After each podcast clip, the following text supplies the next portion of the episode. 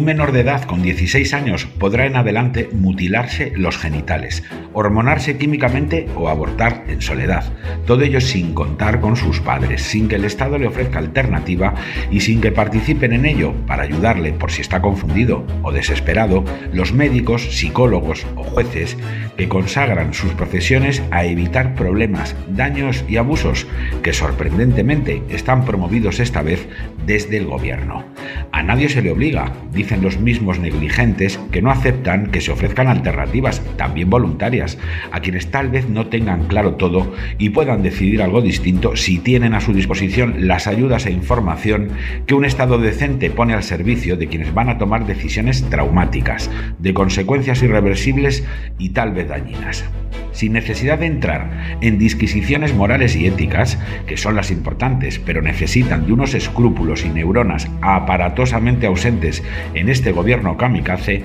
basta con razones prácticas bien elementales para desmontar el catálogo de leyes inhumanas perpetradas por un gobierno más sensible con los roedores que con los seres humanos. Porque si tan convencidos están de que la práctica totalidad de los menores que quiere elegir cambiar de sexo o perder a su hijo tiene una postura fija e inamovible,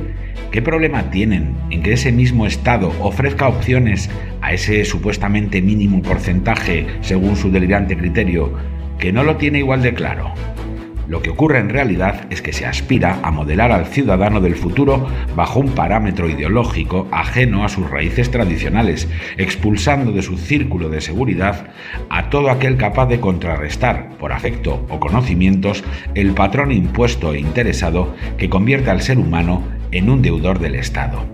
Todo lo resumió la ínclita Isabel Celá, zafia ministra de Educación, autora de la LOMLOE y hoy insólita embajadora en el Vaticano, con la frase que resume el afán invasivo presente en las cinco leyes ideológicas que ahorman el proyecto de ingeniería social en Liza.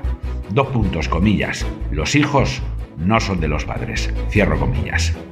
La desprotección de los menores necesita, primero, de la expulsión de sus padres y de la sustitución de su tutelaje por el del Estado, en una variante de esa tradición tan estalinista que coronaba esa perversa alteración del orden natural, convirtiendo a los niños en delatores de sus propios progenitores si se saltaban los preceptos del régimen. En la Unión Soviética se hizo obligatorio estudiar la historia ficticia de Pavlik Mozorov, un niño de 13 años elevado a categoría de mártir por la propaganda soviética. El menor denunció a su propia familia, al parecer no suficientemente leales a Stalin, y fue asesinado por ello. Solo es cierto que murió, pero su caso se deformó para lanzar una masiva campaña con el objetivo de imponer la inquietante idea de que el Estado estaba por encima de tu sangre y que la primera obligación de un buen ruso era guardarle más fidelidad al líder que a su propio padre. Nada tiene de exagerado percibir que con las salvedades que se quiera por razones obvias, el tuétano ideológico del gobierno no es muy distinto.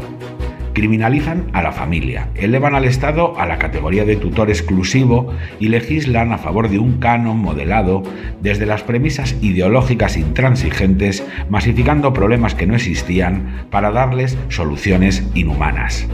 Que una rata esté más protegida que un feto o que a un niño con dudas sobre su sexo se le ofrezca solo un bisturí, solo tiene sentido si la aspiración real es que desaparezca toda resistencia a aceptar una sociedad libre, independiente